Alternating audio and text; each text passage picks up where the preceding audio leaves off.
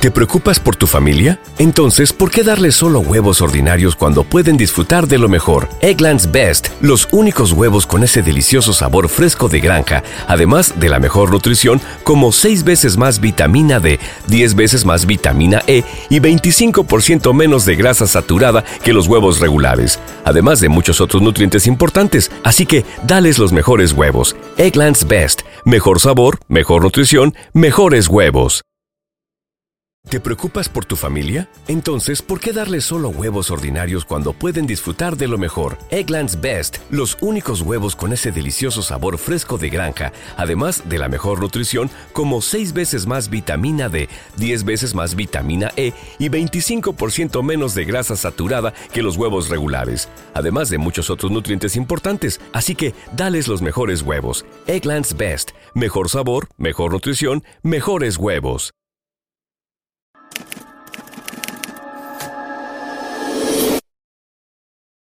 Algunas escenas en este programa han sido recreadas.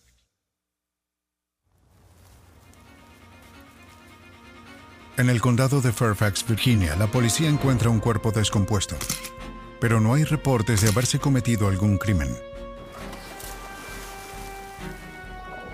En Fort Myers, Florida, un asesino confiesa un crimen espeluznante, pero la policía no puede encontrar ningún cuerpo.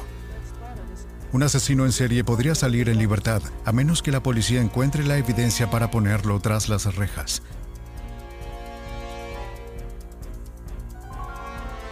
En cada caso, los científicos forenses deben encontrar pruebas del crimen en los huesos de las víctimas asesinadas, usando estudios científicos sobre el proceso de putrefacción humana para averiguar cuándo murió la víctima y así poder rastrear al asesino. Esperando probar que no hay crimen perfecto,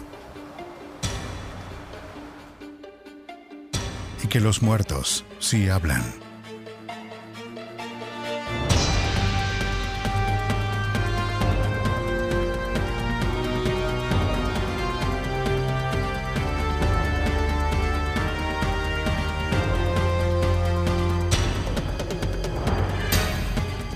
Los nuevos detectives.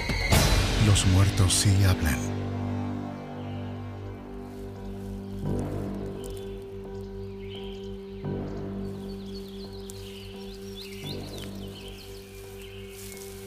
Diciembre de 1993.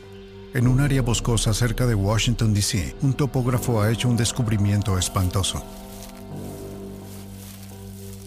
Mientras mapeaba un nuevo suburbio en un campo de Virginia, se ha topado con un cuerpo enterrado en una tumba poco profunda.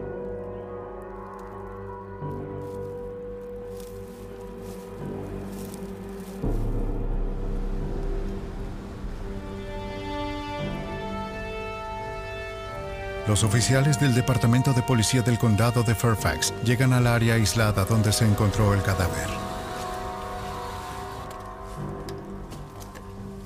El primer detective de homicidios en la escena es el detective Jerry Farrell. Oficial Gregory, ¿cómo está? Bastante bien. ¿Qué tenemos aquí? Justo por aquí hay un cráneo humano. Muy bien, vamos a verlo.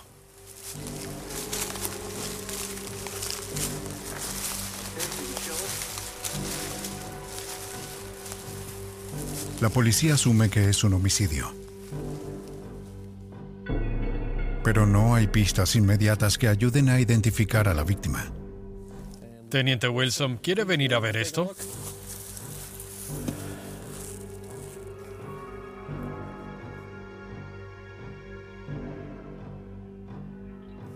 Lo que vas a necesitar es comenzar a trazar el área. Asegura esta área de aquí y luego necesitaremos un perímetro de al menos 15 metros alrededor de esta. Sí, señor. El equipo de investigadores debe realizar la búsqueda en un área muy grande. Los animales carroñeros han dispersado partes del cuerpo. La policía documenta meticulosamente la posición del cuerpo con fotografías, bocetos y notas.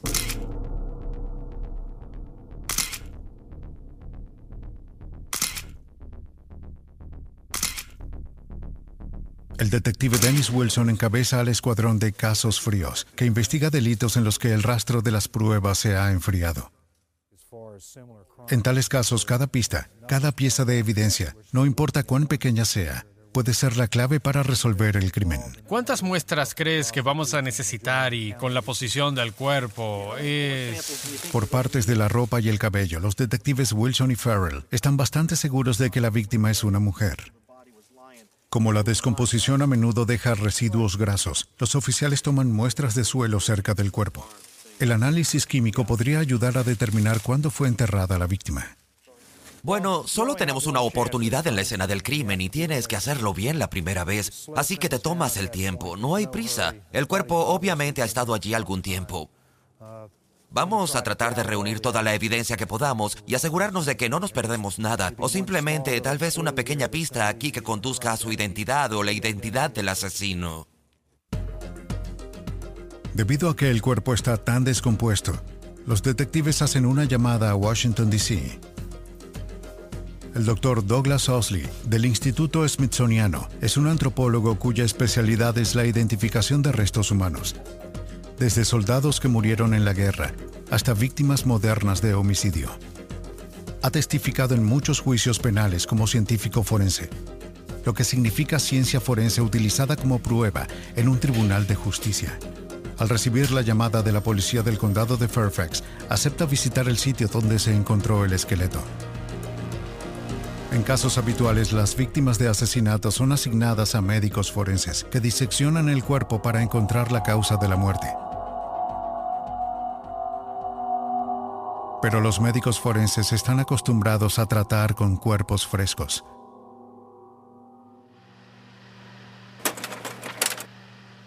Aquí solo quedan huesos para contar la historia, por lo que se requiere las habilidades especiales del antropólogo.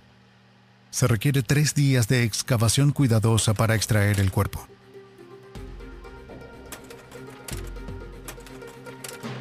De vuelta en su laboratorio, Osley busca señales de la edad, el sexo y la causa de muerte de la víctima. Es inmediatamente evidente que la víctima es mujer. El hueso pélvico es más ancho en las hembras a causa del canal de parto. Aunque Osley cree que la víctima era un adulto joven, es difícil ser más preciso. Ella no muestra ningún signo de artritis. No, no artritis grave. Si mira su columna vertebral, solo hay cambios menores, sin desarrollo de artritis. Sus huesos púbicos muestran una etapa de madurez que sería consistente con alguien que tiene aproximadamente 30 años. Es una persona joven. Las suturas del cráneo son claramente visibles. A medida que una persona envejece, las suturas tienden a fusionarse. En el cráneo de la víctima, las suturas comienzan a desaparecer, lo que confirma que la víctima era un adulto joven.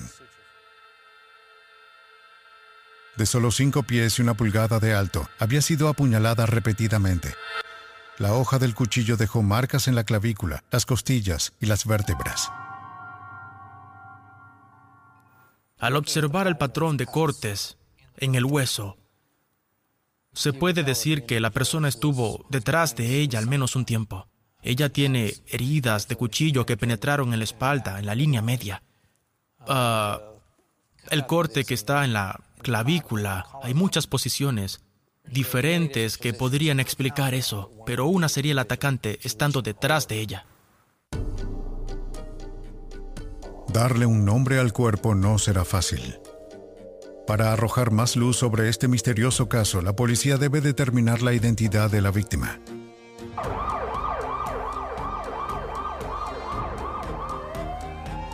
En Fort Myers, Florida, la policía tendrá el problema opuesto.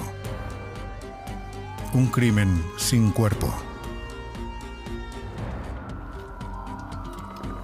¿Cuál es su emergencia? Muy bien, un momento, señor. Betty, tengo un hombre en el teléfono que informa que acaba de asesinar a alguien. En un centro de comunicaciones de la policía en Fort Myers, Florida, una llamada al 911 conducirá al descubrimiento de un crimen espeluznante que data de 1989. 911, ¿cuál es su emergencia? Quisiera reportar un homicidio en Piney Road. ¿Homicidio? ¿Dónde ocurrió? Solo llamo porque debo confesar lo que hice. ¿Y lo hiciste? Sí. La persona que llama informa de un asesinato que recientemente ha cometido. Cuando se le pregunta por qué lo hizo, él responde que tienes que hacer lo que tienes que hacer. Él dice que está pensando entregarse, pero aún no lo ha decidido. ¿Va a esperar por nosotros allí? El rastreo de la llamada al 911 se ubica en una cabina telefónica del centro comercial. La operadora trata de mantener al asesino en la línea, mientras envía un mensaje a las unidades policiales de la zona. Condado de Lee 211, posible 65 en el centro comercial de Coral Gate. Orange Grove en Pondela. Orange Grove en Pondela. El oficial Paul Ross monitorea la llamada y no encuentra a nadie en la cabina telefónica del centro comercial donde se origina la misma. Pero a menos de una milla del centro comercial ha descubierto a un posible sospechoso. El sospechoso había estado caminando apresuradamente a un lado de la carretera, alejándose del centro comercial. El sospechoso, cuyo nombre es Paul Klein, admite rápidamente que hizo el llamado al 911 confesando el asesinato. Se le informa de sus derechos y se le toma en custodia.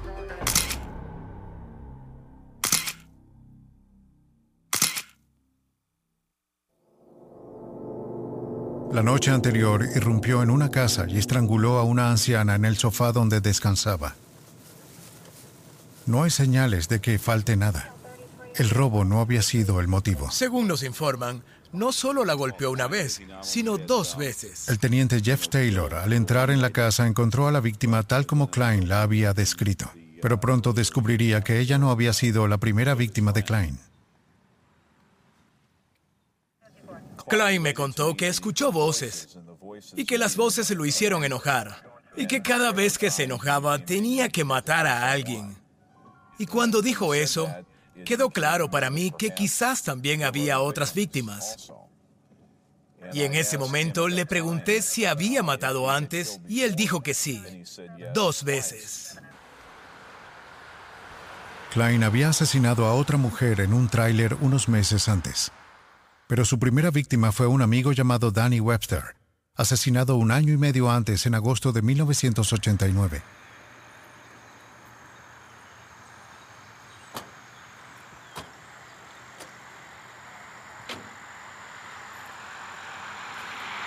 Atrayendo a Webster a un campo para buscar latas de aluminio, Klein lo había golpeado hasta la muerte con un tubo de plomo. Una unidad de búsqueda de la escena del crimen recorre el área donde supuestamente ocurrió el asesinato. Oigan, creo que tengo algo por aquí. ¿Ah, sí? ¿Qué es? Acérquense. Parece una bota. Tiene tiempo aquí. Teníamos información que creíamos en el momento en que se cometió el delito. El acto de homicidio se cometió originalmente en este campo, entonces hicimos una búsqueda en cuadrícula de todo el campo y localizamos este zapato. Es pronto para saber si realmente pertenece a la víctima, pero creemos que hay una buena posibilidad de que lo sea si una vez que encontramos el zapato, tenemos que tratarlo como una evidencia.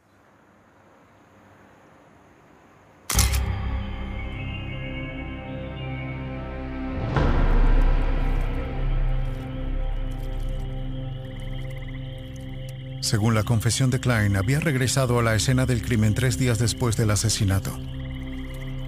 Al llegar de noche para evitar ser detectado, nadó con el cuerpo hasta una isla pantanosa, donde desmembró el cadáver con un hacha y un cuchillo de cocina.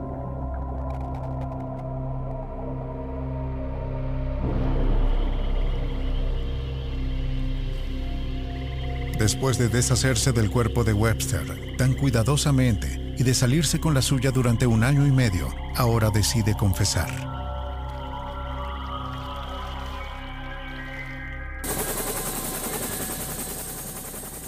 Los oficiales de búsqueda de la escena del crimen encuentran un pequeño trozo de hueso. Lo fotografían exactamente donde lo hallan. Pero no encuentran ningún cuerpo.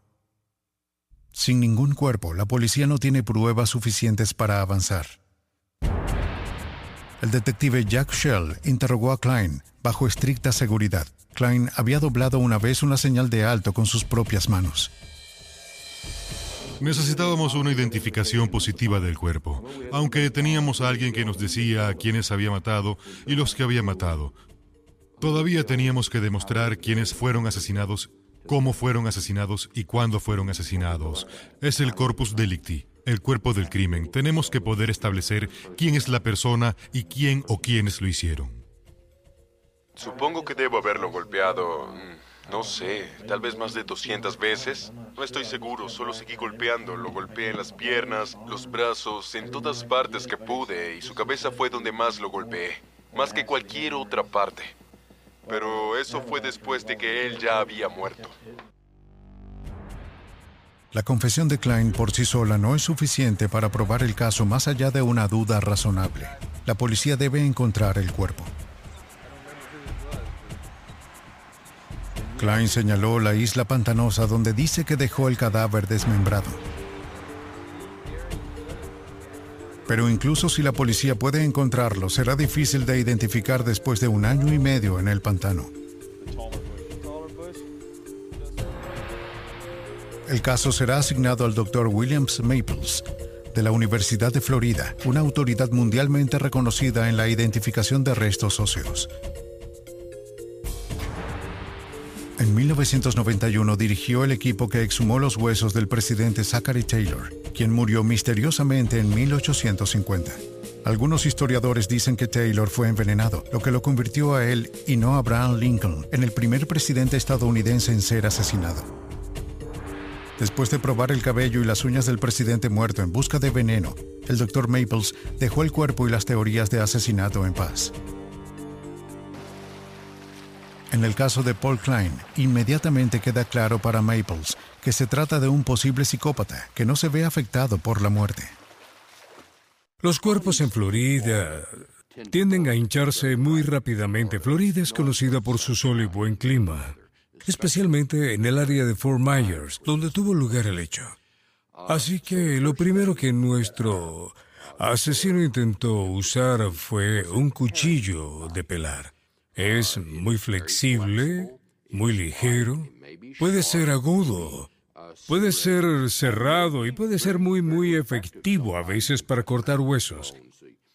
El llamado cuchillo de carne guinzo es increíblemente efectivo y sin embargo pasar a través del hueso si se usa correctamente. Así que nuestro asesino mete el cuchillo en ese cuerpo hinchado y derrama sobre él un líquido amarillento, verde, que huele muy mal. Oh, esto es suficiente para molestar a cualquiera, incluso si estaban tranquilos antes de empezar. Pero el uso de un cuchillo para pelar por parte del asesino puede ser la clave para identificar los restos de la víctima y corroborar la confesión de Klein. Si tomamos un cuchillo de pelar y lo frotamos con un palo o un hueso o lo que sea, notará que la cuchilla salta y choca. Este patrón produce un tipo de corte interrumpido en la superficie del hueso y buscamos esta evidencia, lo que nos podrá decir cuán flexible o inflexible es la hoja.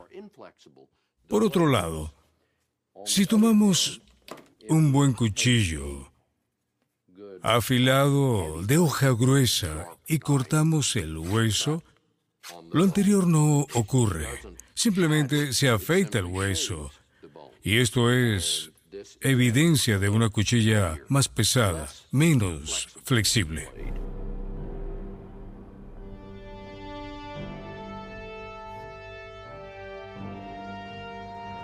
Los oficiales de búsqueda de la escena del crimen llegan a la isla donde Klein dejó el cuerpo desmembrado.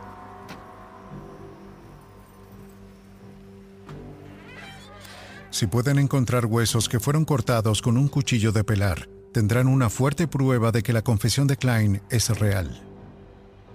Hola, Chris. ¿Cómo estás? Te vas a ganar este. ¿Cómo? Te vas a ganar este. Klein debió acompañar a los oficiales.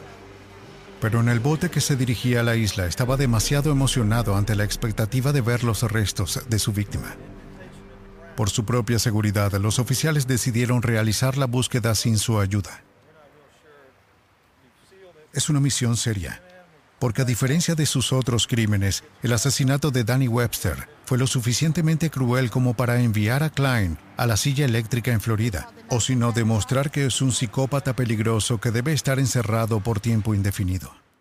Parecía una persona normal. No notabas ningún problema psicológico ni nada.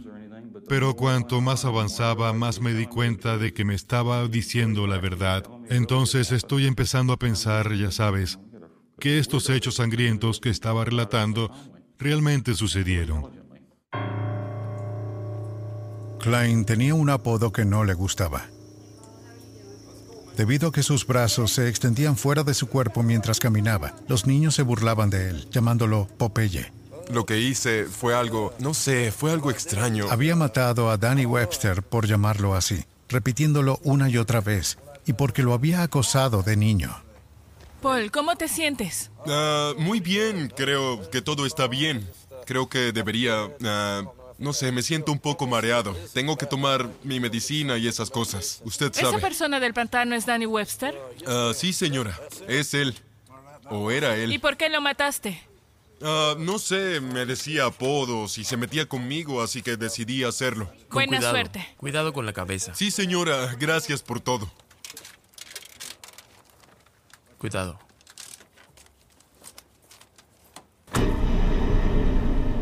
La isla donde Klein dejó el cuerpo está parcialmente sumergida y sujeta a cambios de marea. La logística de encontrar evidencia es muy difícil.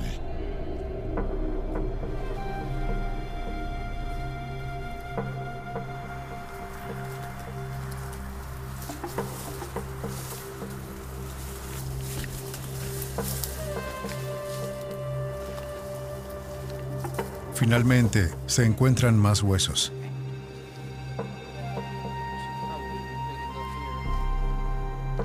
El cuerpo está hecho pedazos, tal como Klein había dicho.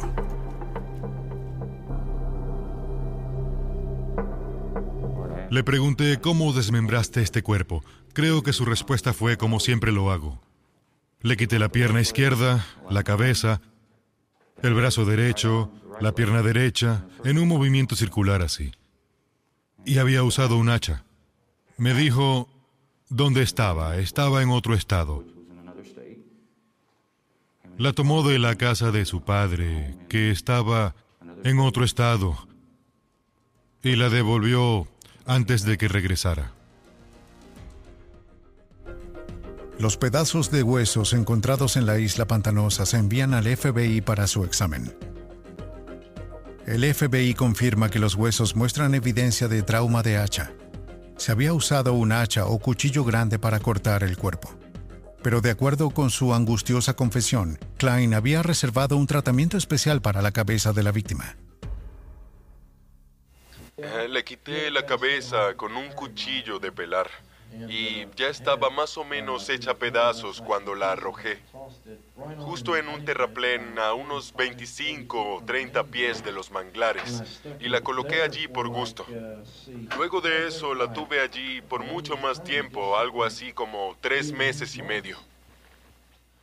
Me dijo que lo haría.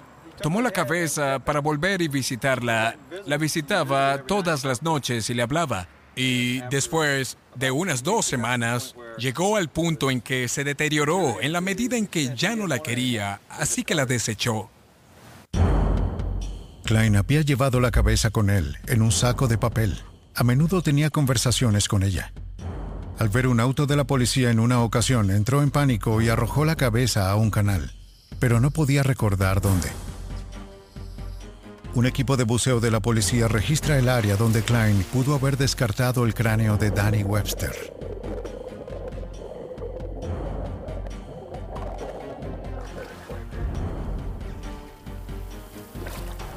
Es una zona de aguas turbias, frecuentada por caimanes. No encontraron nada más que cocos. A menos que se encuentre la cabeza, puede ser imposible identificar los restos como los de Danny Webster. Aquí, como en los suburbios de Virginia, la policía debe asociarse con la ciencia para llevar a un asesino ante la justicia.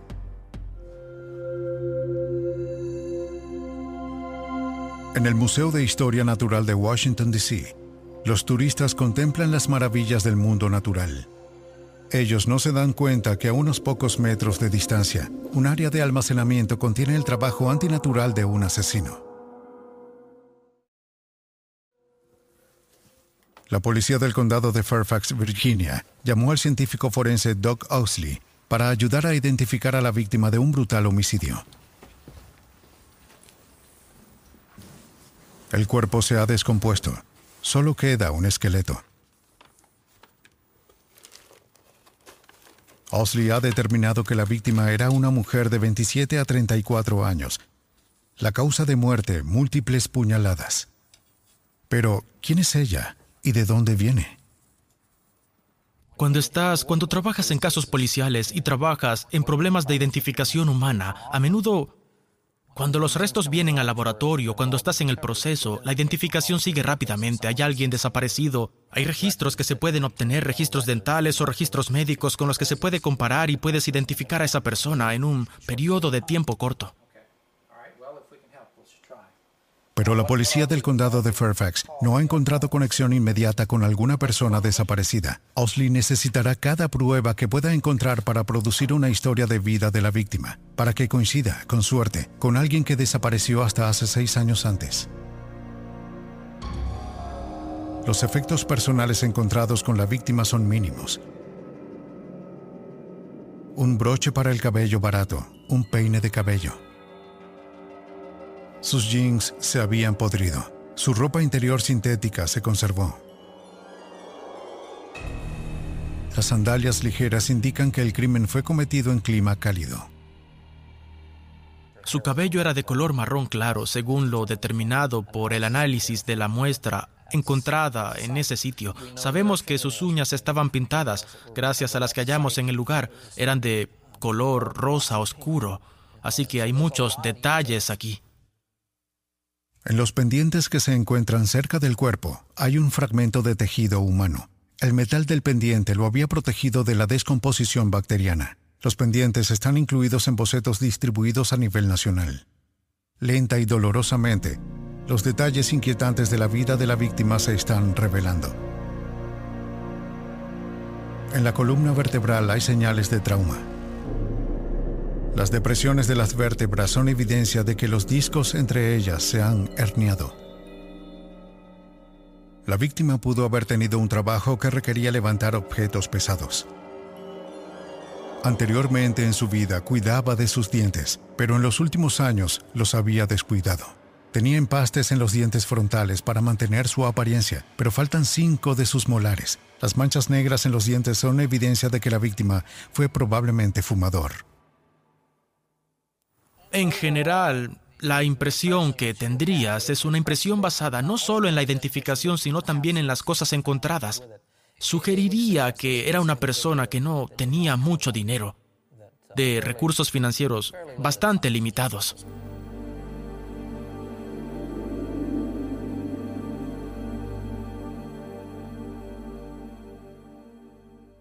La información obtenida por Osley se transmite al Departamento de Policía del Condado de Fairfax, donde el detective Bruce Goose dirige la rama de homicidios.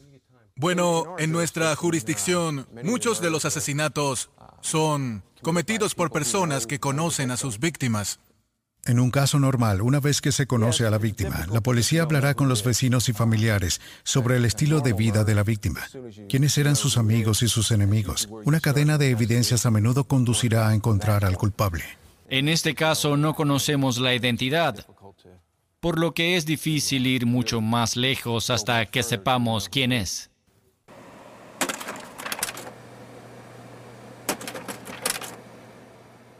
Detalle por detalle, la policía del condado de Fairfax reexaminó la evidencia encontrada en la escena. Bocetos de la posible apariencia de la víctima se distribuyen a las policías de todo el país junto con otros detalles del caso. A pesar de que este caso tiene dos años, todavía busco activamente. Recibo muchas consultas, aproximadamente dos o tres por mes. Ah, hace poco recibí una de Filadelfia, Nueva York y Ohio. A pesar de los continuos esfuerzos de la policía del condado de Fairfax, no hay coincidencia entre la víctima del asesinato con alguna persona desaparecida. Para facilitar la búsqueda de la identidad de la víctima, Doug Owsley proporciona datos para un segundo boceto compuesto, utilizando un programa de computadora del FBI.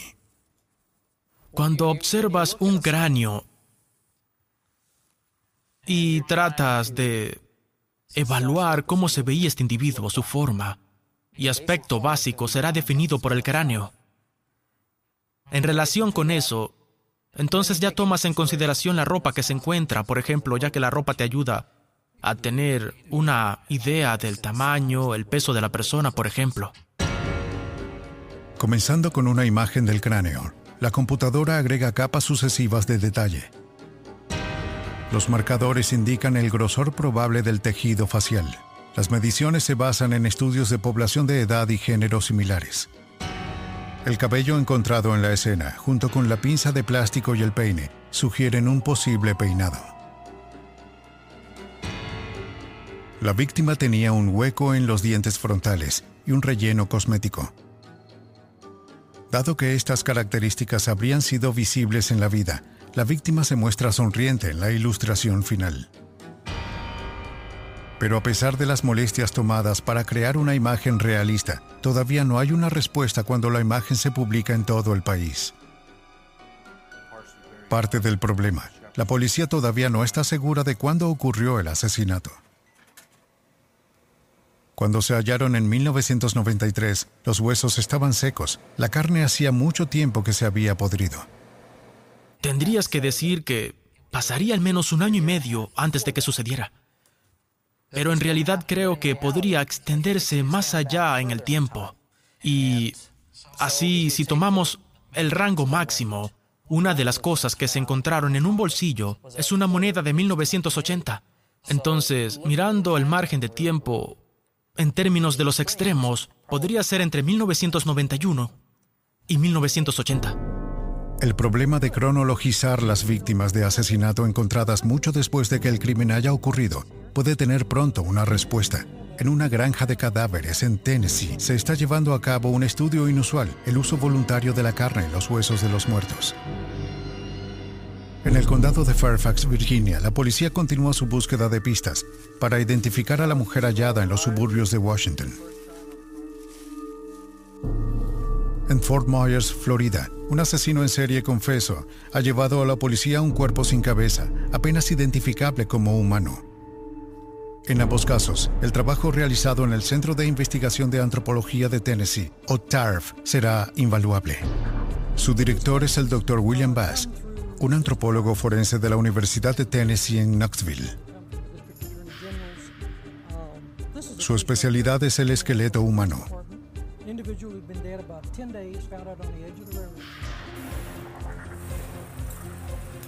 Cuando una persona muere recientemente, las características morfológicas, como las impresiones en los dedos y las palmas, pueden ayudar a identificarlo. Cuando estas características desaparecen y solo quedan los huesos, el caso pertenece a la antropología forense.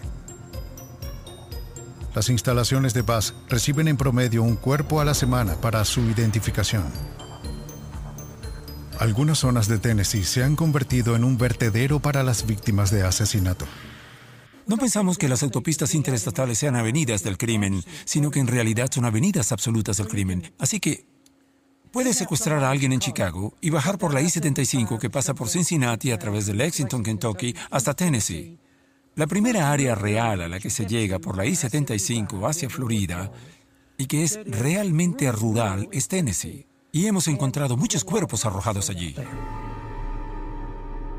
Con tantos cuerpos, Bass ha inventado un sistema nuevo para su almacenamiento. Cada esqueleto tiene su propia caja. Debes almacenarlos así porque de lo contrario se perderían, se ensuciarían. En los estantes que lo rodean hay más de 2.000 esqueletos enviados a las instalaciones de Bass por médicos forenses de todo el estado. Con la ayuda de estudiantes, Bass asiste a la policía a determinar el sexo, la raza y otras características para la identificación de los cuerpos no reclamados. Pero al hacer su trabajo, Bass se dio cuenta de que no había estadísticas confiables sobre las tasas de deterioro del cuerpo humano. Estableció cerca de Knoxville una reserva al aire libre conocida informalmente como la Granja de Cadáveres. Aquí se plantan muertos.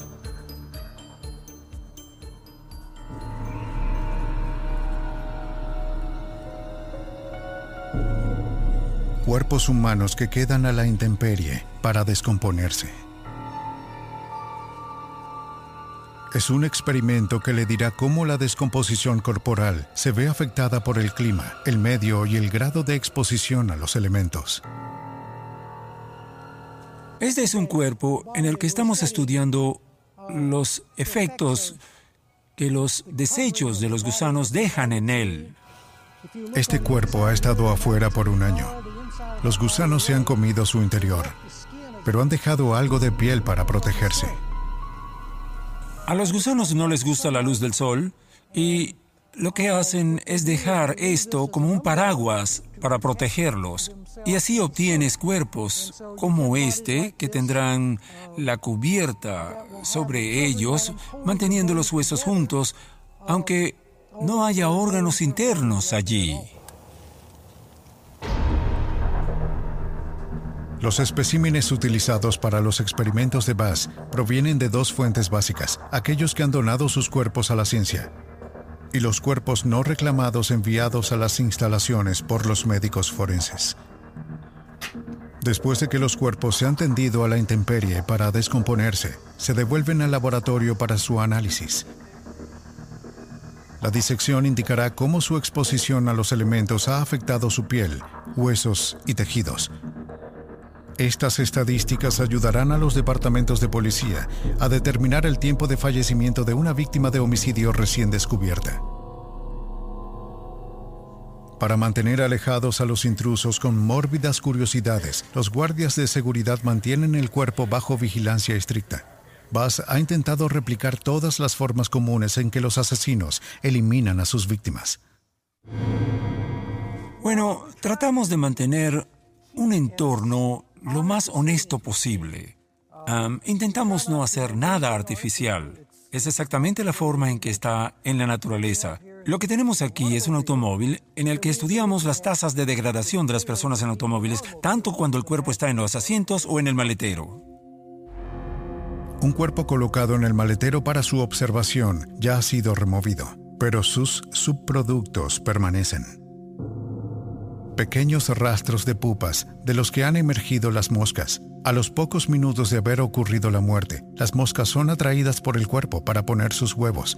Los huevos se incuban en larvas o gusanos que se alimentan de la carne en descomposición antes de convertirse en moscas. Podemos decir que esta persona ha estado en el maletero por 21 días y esto lo pudimos determinar gracias al número de pupas de moscas que hemos encontrado, así como a la cantidad de cáscaras de larvas que se hallaron. En el asiento trasero del automóvil se ha retirado otro cuerpo que nuevamente ha dejado pistas sobre el momento de la muerte. Una masa de cabello. Lo que se llama masa de cabello se cae de un cadáver después de una semana. Bass ha descubierto que en los automóviles cerrados la acumulación de calor a menudo acelera el proceso de descomposición.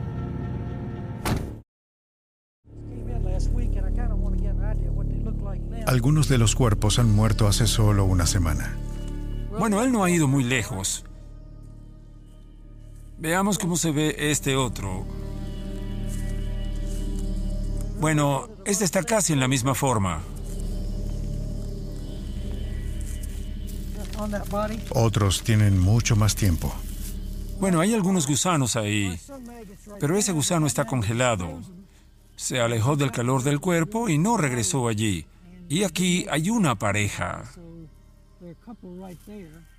Voy a alejar esto un poco más de aquí y veremos si podemos llegar allí. No estoy muy seguro. Bien, ves que hay gusanos allí. Son cientos y cientos de gusanos. se están ralentizando. No están haciendo mucho en este momento porque hace mucho frío.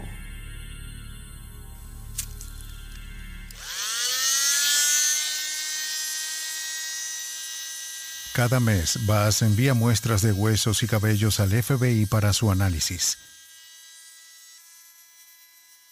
Las muestras provienen de varios especímenes diferentes, en una variedad de lugares dentro de la granja. El FBI estudiará cómo el tiempo, la exposición a los elementos y el entorno en el que se encuentra un cuerpo puede alterar su ADN. Puedes hacer un análisis de ADN en los gusanos y ellos producirán el mismo ADN que la víctima. Si el individuo ha estado tomando drogas, los gusanos recogerán esas drogas.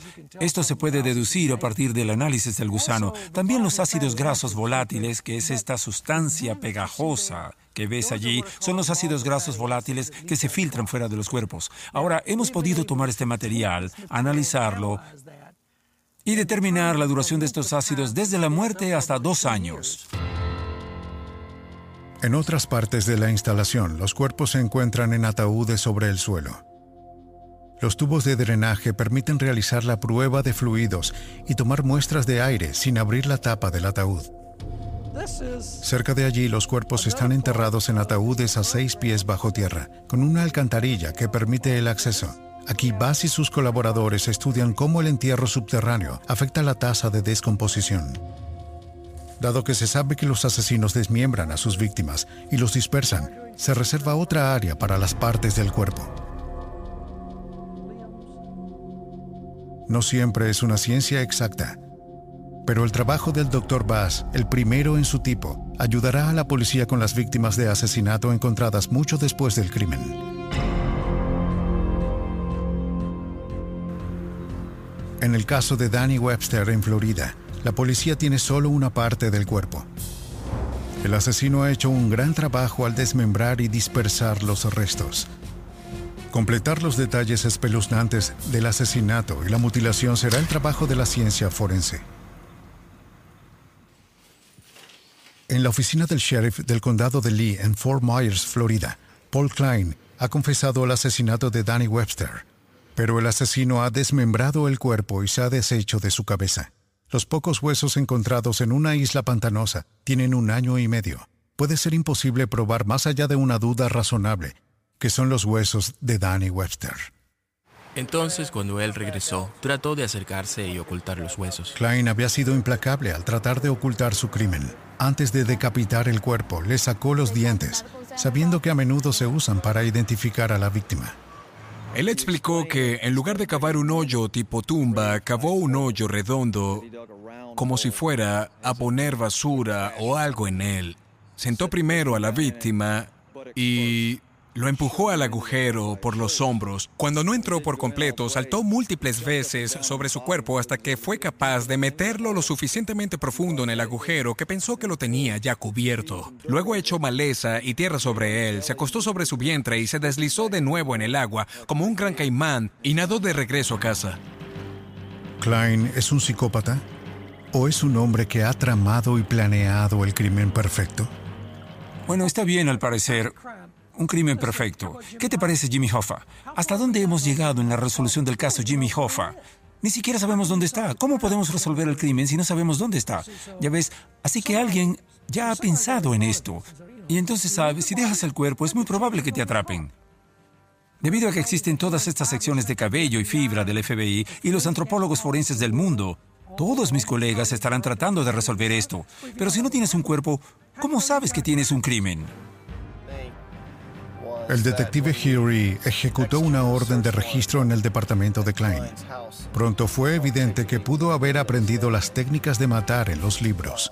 Encontramos probablemente todas las historias de asesinatos de la vida real que se hayan escrito, como El hijo de Sam, El estrangulador de la ladera, era libro tras libro tras libro. De los escasos restos, la ciencia forense debe identificar el cuerpo de Danny Webster. Si no, el caso puede perderse. Para corroborar la confesión de Klein y hacer que el caso se sostenga en la corte, el antropólogo William Maples intentará determinar la edad, el sexo y la raza de los restos óseos encontrados. Este es el eje del hueso. Esta es la epífisis, la parte final del hueso. Y ellas inician en orígenes separados en la niñez. Ah, y poco a poco cambian de forma. A medida que las epífisis alcanzan el final de su crecimiento, se fusionan con los ejes del hueso. En los huesos de este caso, la fusión aún no está completa. Maples puede ubicar la edad de la víctima entre los 17 y 23 años, la misma edad de Danny Webster. Determinar el sexo es casi siempre cuestión de estudiar los huesos de la pelvis, más estrechos en los hombres que en las mujeres. La víctima en este caso era claramente un hombre. Pero determinar la raza será más difícil, especialmente si falta la cabeza. El Dr. Maples utiliza el fémur o hueso del muslo para distinguir el blanco caucásico y el negro. En un caucásico el fémur está lo suficientemente inclinado como para permitir que su nudillo pase por debajo. En el caso de un individuo negro, el eje tiende a ser mucho más plano y recto, sin arqueamiento anterior. El grado de curvatura en el fémur me indicó claramente que estábamos tratando con un hombre blanco. Finalmente, Maples examina los huesos en busca de evidencia de las marcas que dejaría un cuchillo de pelar si se usó para desmembrar el cuerpo. Los asesinos en general no son tan estúpidos como para usar cuchillos de pelar, así que no tenemos mucha evidencia. Pero los resultados son positivos. Al final de su examen, Maples tiene una prueba concluyente de que los huesos coinciden con la descripción de Danny Webster. La corroboración necesaria de la confesión de Klein está en su lugar. Para el teniente Jeff Taylor, el caso está cerrado. Paul Klein está actualmente en una institución en Chattahoochee, Florida, para personas con enfermedades mentales.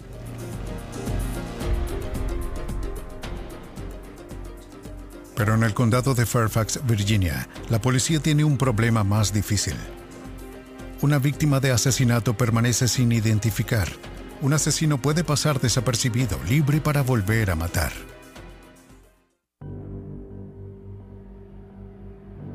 Han pasado más de dos años desde el descubrimiento de un cuerpo femenino en un campo de Virginia cerca de Washington, D.C.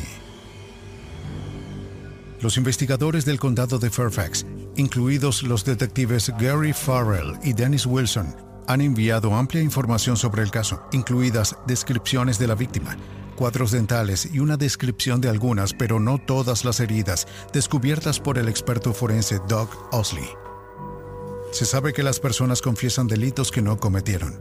Después de enterarse de los detalles del delito a través de fuentes públicas, al retener cierta información, la policía puede estar segura cuando una confesión es falsa o genuina. Lejos de tener una confesión, la policía en el condado de Fairfax, después de dos años de buscar los archivos de personas desaparecidas, aún no logra identificar a la víctima. Incluso hoy pensamos mucho en ella y esperamos que a través de las reproducciones faciales que se han hecho para que alguien pueda reconocerla, puedan contactar a la policía y ofrecer nuevas ideas porque esta es una persona a la que necesitamos identificar y se necesita identificar para evitar que esto vuelva a suceder, averiguar quién lo hizo. Hemos enviado cientos de imágenes potenciales, a cientos de carteles. Probablemente vamos a revisar esto de nuevo, al menos una o dos veces al año. Lo cubrimos en los medios de comunicación. Intentamos que los periódicos se interesen en publicar la imagen. No solo mostramos las representaciones dibujadas, sino también imágenes de la ropa. Este no es un caso que solo está guardado en un archivo. Con una población en crecimiento y más y más personas en movimiento, muchos crímenes nunca se podrán resolver. Víctimas como la encontrada en el condado de Fairfax, sus amigos y familiares que desconocen su muerte pueden permanecer sin identificar y su asesino es libre de volver a matar. Creo que las investigaciones de homicidios se están volviendo un poco más difíciles. La tendencia nacional ahora es de extraños asesinando extraños, ya que en años anteriores fue un tipo de asesinato de miembros de familia. A nivel nacional hay más extraños asesinando extraños y los forenses se convierten en una parte muy importante de la investigación. ¿Fue este el trabajo de un asesino en serie? Doug Osley cree que no. El cuerpo fue enterrado a toda prisa. El asesino carecía de las herramientas para desmembrarlo, para que nunca fuera encontrado. Los asesinos en serie como Paul Klein de Florida son mucho más eficientes. En este caso, no se obtiene necesariamente el mismo tipo de sofisticación. Ciertamente condujo a un final trágico, pero ah, en términos de lograr lo que se propuso hacer, estaba menos preparado. Por otro lado, ah, fue capaz de quitarle la vida a alguien y salirse con la suya durante estos años y entonces solo hay una pieza que aún no, no hemos podido juntar para seguir su rastro. A pesar de los obstáculos para resolver el caso, los detectives en el condado de Fairfax no se han dado por vencidos. Alguien tarde o temprano hablará de esto. Esa es una de las premisas del Escuadrón de Casos Fríos, que las relaciones están cambiando y... La tecnología cambia. Avanza. Soy optimista de que este caso pueda resolverse. Es... ah, eh, seguimos trabajando en ello, enfocándonos en él. Eventualmente se resolverá. Oh, sí. Soy optimista de que lo lograremos. A veces las cosas tardan un poco más. Eso es todo. William Maples, por ejemplo, cree que pocos asesinos escapan a la detección. No, no, claro que no. Ellos no juegan con con nuestras reglas. Ellos se arriesgarán, harán cosas que nosotros no haríamos. Simplemente no juegan según las reglas y eso nos ayuda porque eso significa que cometen muchos errores. Y al arriesgarse, invariablemente terminan siendo atrapados. La emoción es un elemento importante en eso y la emoción significa que se arriesgan. Y Dios quiera, mientras más se arriesguen, más posibilidades tendremos de atraparlos. ¿Te preocupas por tu familia? Entonces, ¿por qué darles solo huevos ordinarios cuando pueden disfrutar de lo mejor? Eggland's Best, los únicos huevos con ese delicioso sabor fresco de granja, además de la mejor nutrición, como 6 veces más vitamina D, 10 veces más vitamina E y 25% menos de grasa saturada que los huevos regulares, además de muchos otros nutrientes importantes. Así que, dales los mejores huevos. Eggland's Best, mejor sabor, mejor nutrición, mejores huevos. ¿Te preocupas por tu familia? Entonces, ¿por qué darles solo huevos ordinarios cuando pueden disfrutar de lo mejor? Eggland's Best, los únicos huevos con ese delicioso sabor fresco de granja, además de la mejor nutrición, como 6 veces más vitamina D, 10 veces más vitamina E y 25% menos de grasa saturada que los huevos regulares, además de muchos otros nutrientes importantes. Así que, dales los mejores huevos. Eggland's Best, mejor sabor, mejor nutrición, mejores huevos.